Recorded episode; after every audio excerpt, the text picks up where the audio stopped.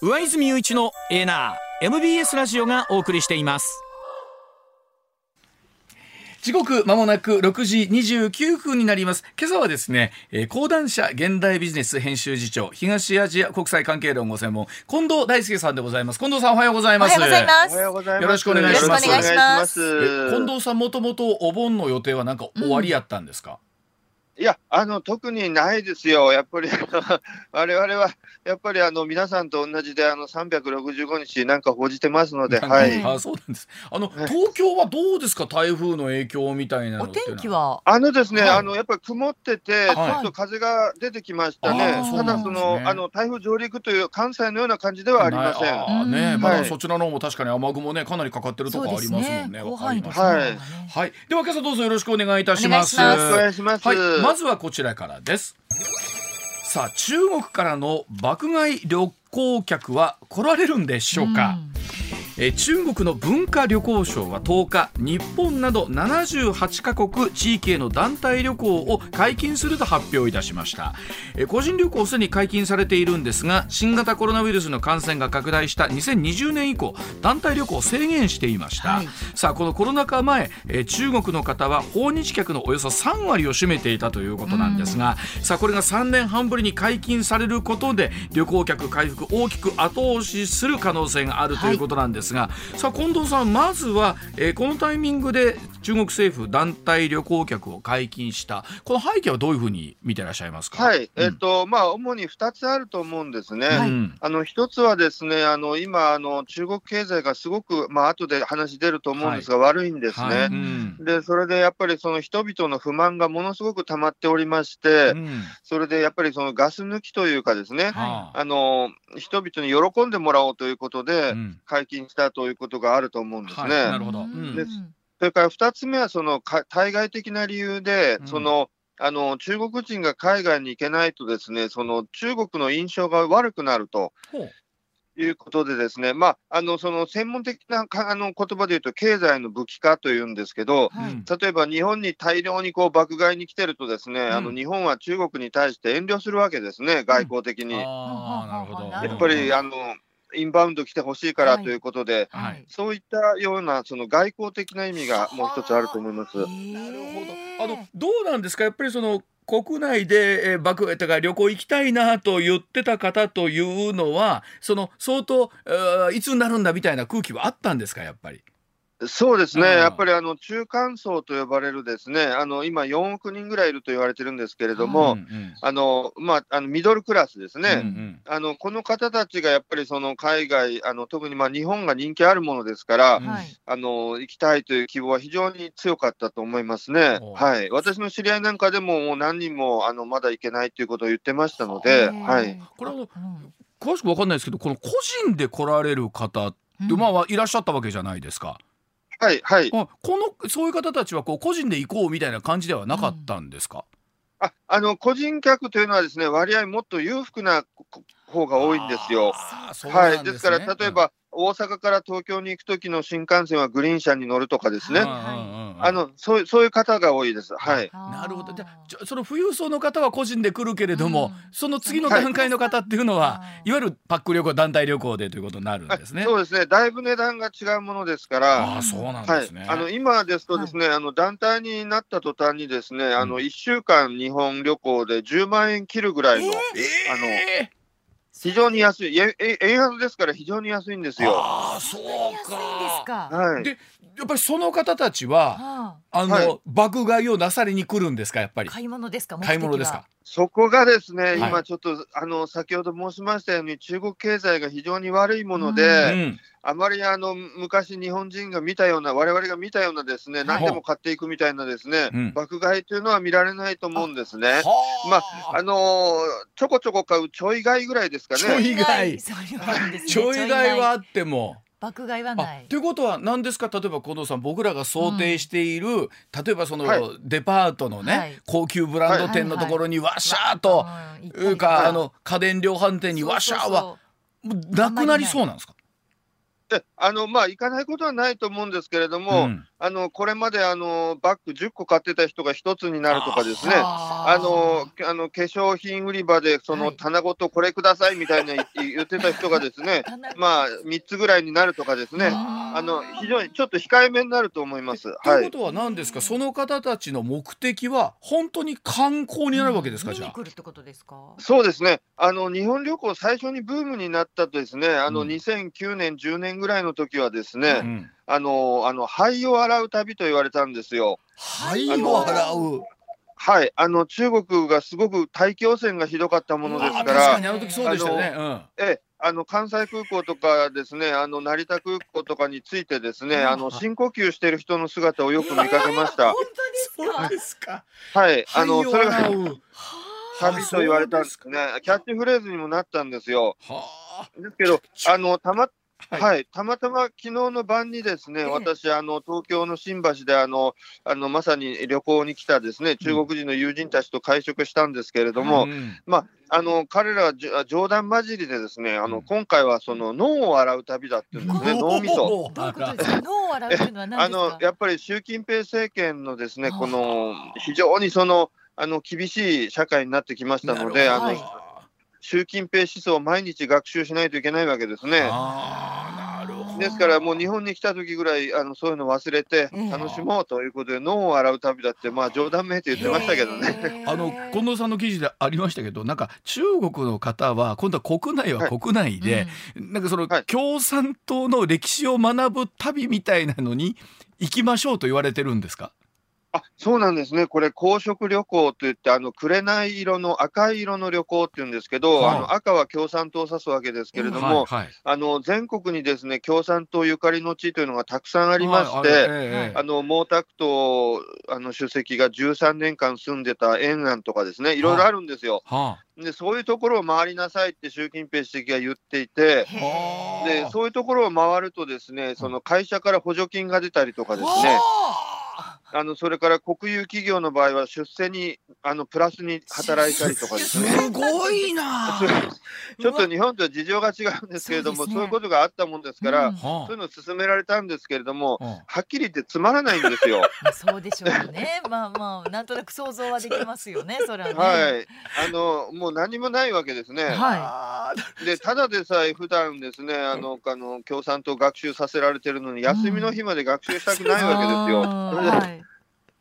それで人気がないんですね。ということはそれで、ね、やっぱり、はい、あの日本など海外に行きたいっていうことですよね。はい、それが脳を洗うためになるわけですか。そうなんです、そうなんです。はい。でもこれちなみに、あの日本以外で中国の方でこう行きたいっていう国っていうのはあるんでしょうか？やっぱりですね、あの近場ですね。近場。あの近場で、あの、あの食べ物が美味しい場所。例えばタイとかですね。あのシンガポールとか。ですね。あの、あとベトナムもまた多くなってきましたね。はい。これでも、さっきの近藤さんお話聞くとね。例えば、その、経済を武器にっていう話ですけど例えば来て来られて、ドカーンとお金を落としてくださるんだったら、確かにその武器の一つにもなるかなと思うんですけど、来られて、備えにお金も落ちなくって、人ばっかりが多いとなるとですね、この受け入れる日本側もどのスタンスで迎えたらいいんだろうみたいなところはあるのかなと思うんですけどその経済効果みたいなのはじゃあ思うほどない感じなんですか？それでもいややはりね、やはりねある程度あると思いますよ。あの先ほどその紹介でありましたように、あの2019年には959万人、はい、ありました、えー、全体の3割中国人だったわけですね、うん、海外から来る。うんで今、今、中国人がいなかったのが、また戻ってきたらですね、うん、あのそれなりの経済効果、それあのはい、あの2019年ではですね、あの全体のその36.8%を中国人が日本であの支出してるんですね。はい、ですから、まああの、3分の1が中国人というイメージですよね。そうですよね。で、まあ、爆買いが減ったので、まあ、それぐらいないにしても、やっぱ3割ぐらいはあるわけですね。はい、そうすると、やっぱり一定の効果はあると思います。特に地方ですね。はい。このあのミドルクラスっていう人たちはこう、はい、どれぐらいの余裕があるんですかね？その海外に。まあ今その10万円ぐらいで日本に来られるということですけれども。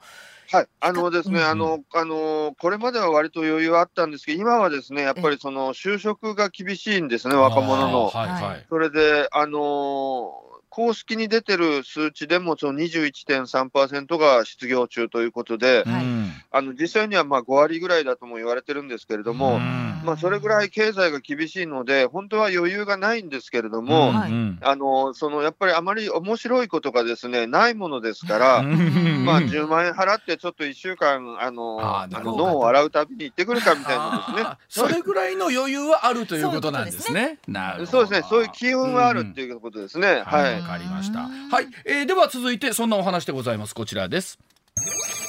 6時39分になりました。さあその不況の続く中国不動産最大手も経営が悪化しています。今後どうなっていくんでしょうか。え中国の高度成長を支えてきた不動産市場に異変が起きています。え中国の不動産最大手これカントリーガーデンでしょうか。え11日までに今年1月から6月期の純損益が最大で550億元およそ1兆1000億円の赤字になるとの業績予想を発表しました、はい、え恒大グループに続いて最大手でも経営苦しくなっているということで、まあ、中国の不動産市場の不況ぶりを物語ってるんですがさあ近藤さんこの中国の不動産マーケット何が起こってるのかということですよね。えっ、とですね、うん、まあ、そのいわゆる三重苦というものですね、3つの苦しいことですね、はい、あの1つがその、まずその開発資金が不足している、もう現金を持ってないんですね、不動産会社が。はい、自転車操業でやってきたものですから、お金がない、それから2つ目がですね、マンションなんかを作っても売れない、あの非常に不景気なので、誰も買う人がいないわけですね。でそれから3つ目がですね、うん、まあ、すでに売っているものの在庫の山なんですよ。なるほど。でこれをまずはたあの売っていかなきゃいけないと、この3つの三重苦と言ってますけども、はい、その3つの苦しい状況があるということですね。はい、はい、その開発資金が足りない、マンション売れない、しかも在庫抱えてる、さあ、これ、どこからどう解決していくんだって話ですね、こうなると。ね、ちょっとですね、あの短期的には解決のしようがないと思うんですね。あのやっぱり3年にわたるゼロコロナ政策というですね、あの大変評判の悪い政策を取っていたせいで、はい、もうその中国経済全体がですね、ちょっとこうガタガタに今なってきちゃってるという状況で、その象徴がやっぱり不動産が売れないということなんですね。それで、あのさっきあのご紹介あったそのカントリーガーデンという会社ですね。で、この会社はですね、去年の売上7兆円です。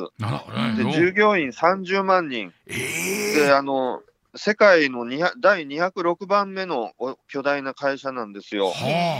で、こんな会社、このようなですね会社がですね、その、うん、もうその7月18日から社債がですね、あの暴落して、この転換、あの支払いができなくなってきてるんですね。はい、なので、あのこういう会社がもしですね、そのあの債務不履行になって、その、うん、あの潰れていったらですね、うん、もうちょっとこの取り返しのつかないような状況になると思いますね。はい、あの月曜日にご出演いただいている高橋由先生が、中国はその会社破綻に関する法整備が整ってないのでその破綻っていうこと自体が難しいとかっていうのはお聞きしたんですけども、このあたりってのは近藤さんどういうふうに理解すればいいですか？これはですねやっぱり日本とですね、はい、あの社会のシステムが違うんですよ。あの中国はですねあの国有企業を中心に発展してきてるんですね。はいはい、それであの銀行もほとんど国有企業なんですよ。うんですからその、あの一般に我々がイメージする破綻っていうのは、その民間の会社がそのあお金がなくなってですね、あの倒産すると、はい、そういうイメージですよね。はいはい、ですけど、まあ、中国の場合はその国有企業が中心にその世の中が回ってるものですから、うん、その破綻がですね、そのあのなんていうんですか、難しいわけですよ、定義が。あの昔の国鉄みたいな感じですね。はいはい国鉄とか電電公社とか、はい、これをどうやって破綻っていうのかと、はい、確かに、いうことですよね、うん、27兆円の赤字があると、でこれ破綻っていうのかっていうと、ですね、ちょっと難しいと、そういう意味なんだと思います、はい、でこのその負債を抱えている、そのおっしゃるように、破綻という状況、難しいとなってくると、その借金の行方はどこに行くのかって話なんですよね、うわーっとなってきたときに、うん、そうですね、ただあの、そのカントリーガーデンは民営企業ですので、うん、あのここはそのやっぱりその我々ののあの日本とかですね、まあ、あのその西側諸国のようなその破綻の定義が当てはまる会社なんですけど、ただ、まあ、そのあの破綻の影響があまりに大きいものですから、うん、あの2年前のですねあの恒大集団というところがあった、はい、やっぱり似たような状況になったんですけれども、これもいまだにですねこれをどうするのかということで、うん、その決着がついてないんですね。はあでもこれ本当になんか1兆1000億とかそのこの恒大グループにしても、えー、30兆とかいろんな数字出てますけれども、はい、なんか桁が大きすぎてもなんかもう分かんなくなってきちゃって、そうなんですね、あの恒大集団はようやく先月になってあの負債総あ負債をあの公開しましてですね、うんうん、これが日本円で48兆円です、ね、あ48ですか？はい、うん、はい、うんはい、ものすごい額がですね、出まして、そのこれをどうでも資産が37兆円あるので、今、あの差し引き11兆か12億、12兆円ぐらいだと言うんですけれども、うんうん、あの資産は目減りしていきますので、借金は利子があるから増えていきますので、うんあのやっぱり厳しいですね。はい。これどうですか？例えばそのかつてこれまでずっと2桁成長を続けていた絶好調中国経済がこんな形になってくると、はい、外資系もですね、はい、もうそろそろ撤退しようかとか、脱中国みたいな動きもあるって話ですけど、このあたり近藤さんどうご覧になってます？あのそうですね。それは鋭い指摘だと思いますね。あの例えばですね、そのこれ、中国がですねあの外貨管理局というところ発表している数値なんですけども、うん、あの6月にですね外貨が外貨がですね外資がですね、うん、あの92.9億ドル、まあ、1兆円以上ですね、うん、あの中国から逃げていったというのを発表してまして、そのやっぱりもうお金が先に逃げてるわけですね。であの私たちの周りにも中国に進出してますという企業はたくさんありますけれども、うんうんうん、あのじゃあ今から大きな工場を作りますっていうですねあの会社はあんまり聞かないわけですね。はい、ですからやっぱりこう引きにかかってるんだと思います。うん、あの、うん、日本から中国へのその輸出もですねあの上半期1月から6月で11.1%も減ってます。はあ。それでいてさっきおっしゃったその失業率ね若者がもう20%を超えてる。で近藤さんお話は50%とかっていうと、こう若者も働き口がないわけですよね。そうなんですね。あの、私の、あの、知ってる、あの、あの、人の息子さんでですね、はい、あの、やっぱり北京のそこそこ有名な大学を卒業したんですけれども、この先月卒業したんですけれども、あの、100、100社以上、その、回ってですね、あの、ようやく就職先が見つかったと思ったらですね、家の前のコンビニでしたと。えー、そういう感じですね。はい。あのまあなんか日本もよそのこと言えないですけどね、はいはい、中国経済はこれそそれでいくと近藤さんどうなっていくんですかあのかつてですねあの日本に平成デフレというのがございましたよね。あのバブル崩壊した後に、うん、ああいった状況に近くなっていくんだと思うんですね。あの先月の CPI ですね、はい、あの消費者物価指数がマイナス0.3%。うんというですね、この、あの、我々スーパーなんか行ってもインフレすごいじゃないですか、はい、今、物、の値段が、うん、で。世界中そうなんですけど、中国だけマイナス0.3%というですね、ちょっとありえない数字が出てるんですよ。ですからこう、デフレ局面に入ってきたと考えていいと思いますね。あでもどうでしょう、その習近平さんがその国家をね、えー、維持していくためにも、これ、なんとかしなきゃいけないっていう部分で言うとですよ、これ、なかなか解決策ってないですよね、今話聞いてるとね。あのやっぱりですねあのあの、やって国内、国外向け、両方ですけれども、あの強硬な政策ですね、あの社会主義の、はい、例えば国内向けには共同富裕とか、はいはいうん、あの全員であの豊かになるんだと言って、ですねあの、お金持ちを叩いたり、ですね、うん、IT 企業を叩いたりとかですね、うんうん、こういうのをやめるということですよね、それから海外にもですねあの戦狼外交という、あの狼のように吠える外交ですね。あれによってその仲間っていうんですかね、この味方がどんどん減ってきちゃってる、日本ももう完全にこう冷めた関係になってしまってるわけですね。で、こういうのをやめないとですね、やっぱり海外からの投資もやってこない、うん、ということでですね、ちょっとその、あの、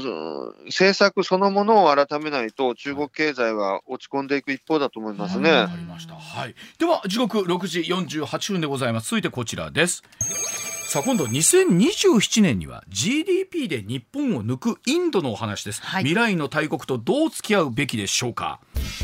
さあ、えー、世界最多の人口14億人を誇りますインドですけれどもこちらは、えー、経済発展だけでなくて安全保障の分野でも存在感を示す国となってきました、えー、今年1月からは、えー、日本からあ菅前総理がインドを訪問をしております。日本に空前のインドブームがやってくるのかということなんですが、うん、さあそのお隣インドは今度は存在感を示すようになってきましたね、はい、近藤さんね。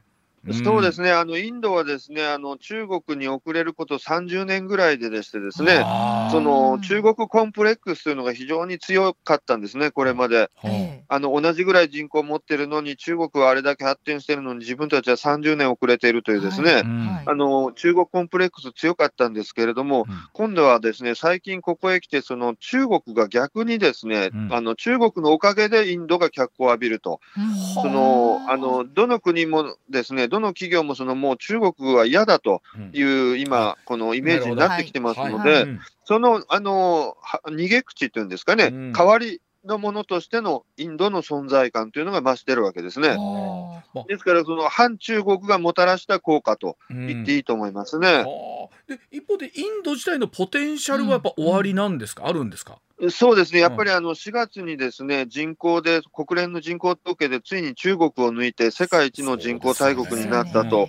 いうことですね。で、あの国土は中国の3分の1ぐらいなんですけれども、うん、あの山が少なくて、ですねやっぱりそのあのあの高原みたいな、ですねその割とこうたあの平野が多いということですね、はい、で、それから人口ピラミッドがですね若者が非常に多いんですね。しいですね、うん、はい、中国は一人っ子政策で、あのお年寄りの方が多くなってしまってい。るんですけども、はいあのそうじゃなくても若者、若い人たちの社会なんですね。で非常にこれからやっぱり発展のあの余地があると思いますね。はい、具体的にあの産業としてはインドって何があるんですか、はい。あのやっぱりですねあのー、あのー、第三次産業ですね、はい、あのー、IT ですとか、医薬品ですとかですね、はい、あの非常にコンピューターを使ったあれですね、産業ですね、これが非常に発展してますね、あの、第二次産業、製造業、工場を作るところですね、はい、でこっちの方がこれからのいう状況だと思います。やっぱりインドのご出身の経営者の方って多いですもんね、ね。世界の大きい企業でもね。そうですね、あの、華僑が非常に有名ですけども、あの隠居という人たちもかなり多多くてですね、あのあのまあ、東京でも最近あの、インド料理店がどんどん増えてるんですけど、はい、あの関西でもあのあるんじゃないですかね。多いです、多いです。はい、はい、えこれからもっと増えていくんじゃないかと思いますね。あの考えたらインドにはですね、菅さんだけではなくて森さんだったりとか、ね、小泉さん、安倍さんとも、はいはい、あの非常にいろんな関係続けてきましたけど、この日本とインドの関係というのは、小藤さんどういうふうに見てらっしゃいますか？そうですね、あのやっぱりその先ほど申したように、ですね、うん、そのあの中国に代わるあのところという国というのは、ですねもう世界見渡してもインドしかないわけですね。うん、で、やっぱりその価値を非常に今、その政治家ですね、日本の特に自民党の政治家たちは非常にそれを強く感じていて、うん、その中国の代わりとしてのインドに価値を見出そうということで、その菅前首相をはじめ、ですねもうインド詣でが絶えないわけですね。ですけどあの企業の方ですね、うん、企業の方はですね、今一つ政治家ほど盛り上がってはいなくて、はい、やっぱりその地方によってあのあの、インドは28州プラス8つの直轄が地があるんですけど、はい、そのあの州によって全然その制度が違ったりですね、それからやっぱり暑いですから、そのあの中国人ほどですねあの、同じ工場を作ってもあんまり働かないとかですね。はあいろいろその賃金交渉がやっぱりその社会主義国家ではないので、はい、あの個人のですね権利が保障されているものですから、うん、そのやっぱりその賃金交渉が大変だとかですね、うん、まあいろんなそのあと部品が揃わないとかですね、あ。のいろんなやっぱり厳しい条件はあるんですよ。ですからやっぱりあの道半ばこれからというところだと思いますね。どうでしょう？例えばインドもそういった意味でいろんな国からのねそういう経済的な結びつきつけようとなってくると、はい、なんかそのあたりは国内でこういろんな法律を整備していく方向に進んでいくのか、それともしばらくはこんな感じなのかっていうのはどうなんでしょうかね？あのですね、イメージとしましては、そのあの今、モディ政権2期目なんですけれども、はいはい、2期目になって少しずつこう進んできた、法整備が進んできたというイメージなんですね。あそうなんですね。ですから、うん、はい、来年の春にもう1回選挙がありまして、はい、あのそこでまたそのあの、おそらくモディ政権3期目に入ると思うんですけども、うんうん、そこでですね、求心力を得たら、こう、一気火星に割と早い、早くですね、あの、法整備をしていくんじゃないかというようなイメージですけどね。モーディさんまあ、期待も含めてですけど、はい。どんな方なんですか？な何をこう目指してらっしゃるっていうイメージなんですか？その。モディさんはですね、うん、まあ、一言で言うとですね、あの、ヒンドゥー民族主義者ですね。ほう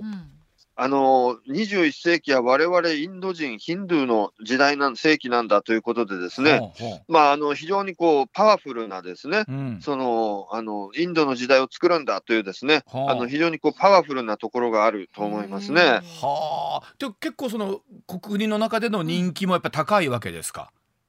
そうですね、やっぱりその経済発展の時期とそのマッチした時期に首相になったものですから、うん、その非常にこの昨年も6%成長してますし、こう割と順風満帆に経済成長してるものですから、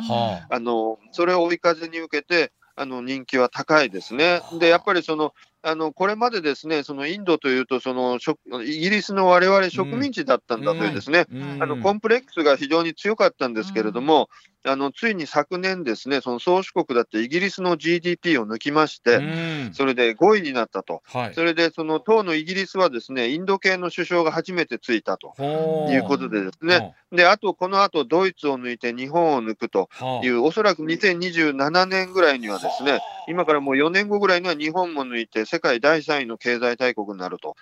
いうことでですね、あの非常に今こう、自信にみなぎっているところなんだと思います。はあ、わかりました。はでは、お知らせ挟んで、さらにお話伺ってまいります。さあ今朝は近藤大輔さんにお話をお伺いしますが近藤さん、はい、インドのお話ですけれどもねその、えっと、はい、一方でそのインドとその同じく大国である中国との関係っていうのは、はい、その今はどんなふうな感じになってるわけですかこの二国は？まああのずっとこう冷戦状態のような状況ですね。あの例えばあの互いにですねあの特派員って言いますよね記者たちですね、ジャーナリストの、うん、でこの人たちは互いに追放し合っていてあ、まあ、あのお互いの国に一人もいないとかですね。あと、あの3年前にですねガルワン渓谷というあの国境が3500キロぐらいあるんですけれども、はい、あのその国境地帯で衝突があって、ですねそのインド人の兵士が20人死んでるんですね。で、中国は発表してないんですけれども、何人死んだかですね、やっぱり相当激しい衝突があったわけですね。もうそこからインドでもすごくこう反中国になってきて、あのやっぱり関係は非常にこうあ。の好ましくない状況ですね。はい、はい、で例えば今回のロシア、ウクライナの情勢を見ていてもそうなんですけれども、はい、この中でインドってのはやっぱりこう独自の動きがありますよね、はい、ね。ロシアに対してのスタンスを見てもそうなんですけれども。もそうですね、あのインドは、まあ、私は八方美人外交と言ってるんですけれども、うん、あのまあ、日本とはですね、クアッドといったアメリカ、日本、あのオーストラリアと4か国で組んでたと思えばですね、はいうんうん、あのまもなくあの南あのアフリカで行われるブリックスですね、はいはい、でこれでそのあのロシア、中国側と組んでいたり、ね、あと SCO というですね、うん、上海協力機構というですね、うん、これもまたあの中国、ロシアとのその、まああのあの同盟的なですね、うんうんうん、あのものにも入っているとかですね、はあ、あの非常にそのあの八方美人外交うまくやってますね。これがうまバランス取れてるってことですか、うん、それが。うまくいってるんですね。うん、あのやっぱりですね、そのあの何度も申し上げますけれども、うんうん、今もう世界は反中国になってますので、はい、その中国に代わるものとしてはインドしかないわけですね。はあ、ですからまあある程度のところは目をつぶるということでですね、はあ、まあ例えば日本もそうですけれども。そのロロシアからですねあの武器を買っていても、まあ、そこは目をつぶって、その新幹線を作ろうとかですね、はい、やってるわけですね。はい、ということはやっぱりこの次の中中国に変わるというそのスタンスが非常に大きいわけですね、インドという国が今ね支える中では。そうなんですよ、うん、本当にもう、で、インド自体はね、ですね、あのもうそれだけではだめだと、インド自身がもっと頑張んなきゃというふうに今やってるところなんですけれども、うんうん、やっぱりあの世界の見る目は反中国ですね、としてのインド、はい、という役割は大きいと思います。いや、多分お話聞いてるとそうですと、あの人口ピラミッドがね、はい、綺麗というか、はい、その若い世代が多いっていうのは、非常に魅力的な国ではありますもんね。なるほど、わかりました。そうですね、あのインドからの留学生もね、日本に来る留学生も増えてますし、あの、ね、非常に優秀な方が多いですよね。わ、ね、はい、かりました。さあ時刻7時回りました。続いてこちらでございます。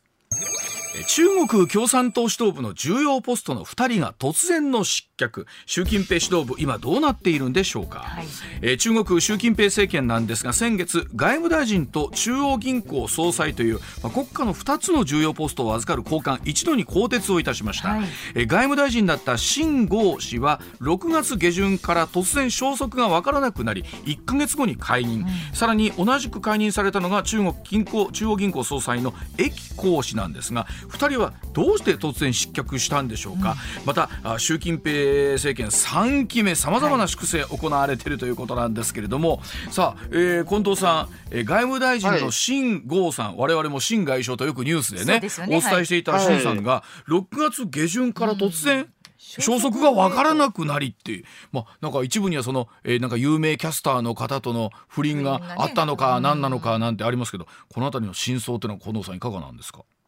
はい、うん、あの真相はやっぱりそのあの習近平さんに聞いてみないとわからないんですけど、あのあのおそらくこうなんじゃないかということが2つ考えられまして、はい、あのどちらもやっぱりアメリカが絡んでいることなんですね。で、1つはあの今おっしゃったそのあの愛人問題ですね、うん、でその愛人が息子を産んだ産んだということなんですけども、うん、そのまあ、そこはあれにしても、ですねその愛人がですねこうアメリカのスパイだったというこう疑いがかかっていて。でそこがやっぱりそのアメリカのスパイだとすると、そこからその中国の外交機密がどんどん抜けていくわけですね。はい、ねはい、はい、でそそその容疑がかかってるんだと思います。でそれからもう一つはですね、あのこれあの、李玉町事件っていうんですけれども、李玉町さんというですね、あのロケット部隊の司令員トップだった人なんですけど、うん。でこの人もやっぱりその同時期にですね、その信号解消と同時期に消えてるんですけども、うん、あのこの人の息子さんがアメリカに留学していて、うん、でその息子さんを通じて、ですねあのこの人の一派がそのあの中国の軍事機密をアメリカに流していたということで、はあ、その去年まで秦剛外相はアメリカ大使をやってたので、うん、そのあの秦剛大使にですねこれ調べるようにというこう調査命令が出たようなんですね。うん、ところがその秦剛大使は、え何も問題ありませんと、うん、あの言って、その回答していたと、うん、で、ところが調べてみたら大問題で、その、うん、あの中国の軍あの最高軍事機密がそこからどんどんアメリカに流れていたと、でもしかしたらこの秦剛あの大使ですね、当時の大使はそれ知ってて、ですね、あの黙認したのではないかとい。う疑いがかかっていると。いうことを聞いてますね。はい。で、そのあたりの真相というのをこれも、おっしゃるように習近平氏に聞いてみないとわかんないですが、えー、はい。うん。というのはその可能性が非常に高いということなんですかね。やっぱりそのアメリカが絡んでると思うんですね。はい。あのどうなんですか？その例えばその中央銀行の総裁もそうですけども、今まで、はい、えー、この3期目に入ってそれまでにも含めて30人以上の幹部の人たちが粛清されてるって聞くんですけどこの粛清という言葉も聞きようによっちゃ非常に厳しい言葉だなと思うんですけどもね。どうして、まあ、そうですね、まあ、あの北朝鮮のようにこう死刑になるわけじゃなくて、ですね、はい、あのまあ、職を解かれて、まあ、汚職なんかが見つかってこうあの、捕まるということなんですけども、えこれはですねあのその今、3期目っておっしゃいますけど、うん、2期目までの10年間で、ですねあの463万人もの人がですねこういう目に遭ってるんですよ。463万人？63万人です。あのとてつもない数の人たちがですね、なので、そのそれが今、何十人といっても、ですね、はい、あ少なくなったねというですね。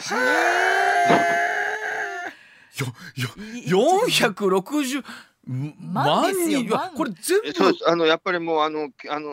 桁が違うんですよ、まあ、地球と太陽ぐらい規模が違うもんですから、その日本と中国はですね、はい、はい、この辺りっていうのは、こうなんでしょう、やはりそれだけ粛清されるっていうのは、しっかりとした裏付けがあって、さもありなんなのか、えー、なかなか疑惑ぐらいの段階でみたいなところもあるのかっていうのは、どうなんですかね。そこはやっぱり人によって違うと思いますね。やっぱりそのあの生活苦しくなればなるほど、やっぱり賄賂をもらったりとかですね、はい、そういったその不正なことがはびこりますので。はい、なるほど。ということは結局その経済的な苦しさ自体がそのまあ汚職を生んだりということにもなるわけなんでしょうね、はい、きっとそうですね、まあ、景気が良くなっても汚職は増えるんですけど、難しいですよね、はい、でもまあそのあたりの強権もあるからこそ、今の3期目があるのかなということなんですが、すね、お話聞いてると、ますますもって不思議な、はい、その国とわれわれはどのスタンスで向き合っていくのかと、ね、近藤さん、そんな感じですよね、これね。そうですね、うん、あの私が去年出したまさに本のタイトルが不思議な中国というんですけれども、はい、あの本当に不思議な国だと思います、日本から見ると。はい、わ、はい、かりました。今日も一緒に分かりやすいお話いただきました。ありがとうございました。また引き続きお願いします。ありがとうございました。ありがとうございました。上泉雄一のエーナー MBS ラジオがお送りしています。時刻6時22分になりましたこのコーナーお送りしましょうツッコミニュースランキング時事問題から芸能スポーツまで突っ込まずにはいられない注目ニュースを独自ランキングでご紹介。まずは芸能スポーツです、はい。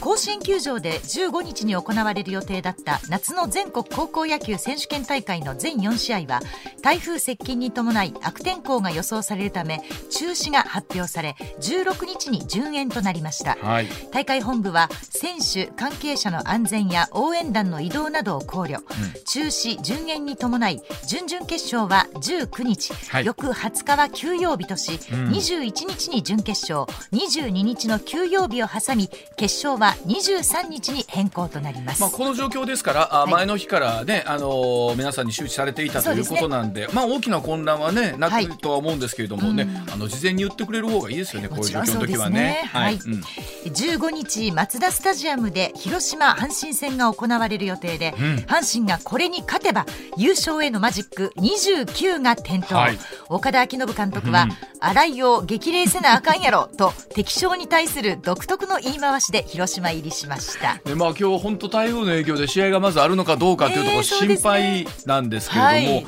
まあ、本当に10連勝の余裕というか、はい、まあ、カープも一時でもカープも連勝続いてましたけど、うんね、ここに来てドドドッとまたね連敗いきましたから。負けないもんだって。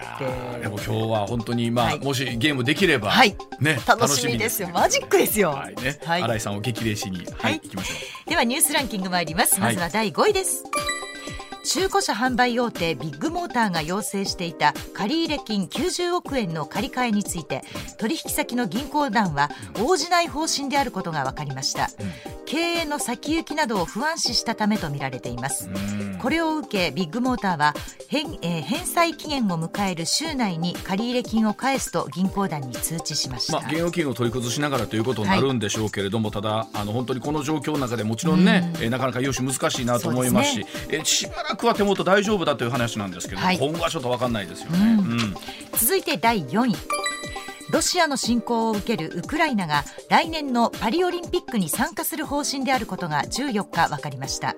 以前はロシア、ベラルーシの選手が出場する場合にはボイコットする可能性を示唆していましたが、うん、開幕まで1年となり事実上立場を転換しました、まあ、これはあのウクライナの選手にしても複雑なところはあるでしょうけれども、ね、ただまあ自分たちが、ね、積み重ねてきたものをやはりこう、はい、披露したいと思いはあるでしょうしね。はい、うん、続いて3位です